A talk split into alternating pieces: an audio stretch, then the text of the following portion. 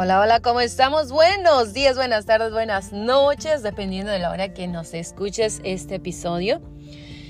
Mi nombre es María del Carmen y aquí estamos de nuevo una vez más en esta comunidad.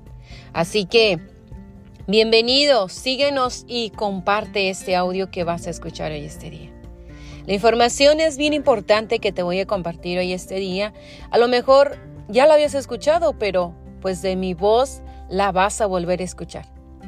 Tú has escuchado sobre el velo, el velo que debes de usar en misa y cuando vas al Santísimo. Tú te preguntarás, ¿para qué es el velo? ¿Por qué lo debo usar?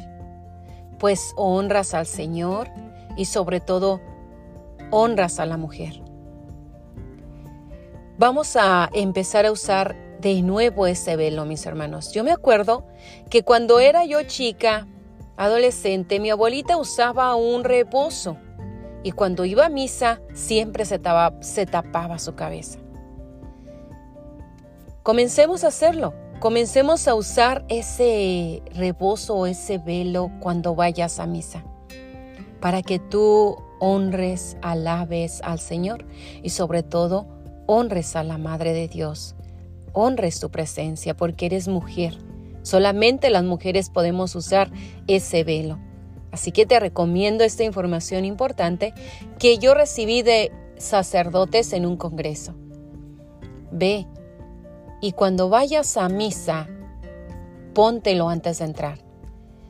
Y cuando vayas al Santísimo, cuando estés puesto el Espíritu Santo, allí en tu iglesia, y si no sabes el día cuando estés puesto, Pregunta cuando vayas a misa. Pregunta a los grupos de oración. Pregunta y al sacerdote cuando salga él de misa. Casi siempre los sacerdotes salen cuando termina la misa para saludar a la gente al último. O para bendecir algo que tú quieras llevar para bendecir. Así que te dejo esta información para que tú comiences a transformarte y sobre todo que recibas la ayuda y la gracia del Señor. Gracias por escucharnos, gracias por compartir y gracias por ser parte de esta comunidad. Bendiciones y abrazos de luz, tamaño del universo para ti. Recuerda que eres una estrella maravillosa que nunca parará de brillar hasta que Dios permita que dejes de brillar. Recuerda, vive como si fueras a morir mañana. Aprende como si fueras a vivir siempre. Disfruta del presente, del momento, del aquí y la hora, que eso es lo más importante. No vivas del pasado, el pasado ya fue historia, ya quedó allá atrás, ya. Suéltalo, déjalo ir, quédate con solamente lo que te hace sonreír, que te saca la sonrisa de ese pasado. Y no vivas del futuro, porque el futuro solo Dios lo sabe.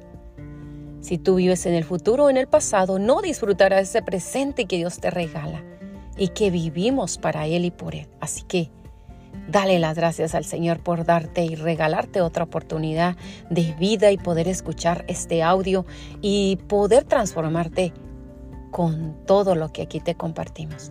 Muchas gracias. Sonríele la vida, aunque la vida te rompa los dientes. Gracias, gracias, gracias. Bendiciones.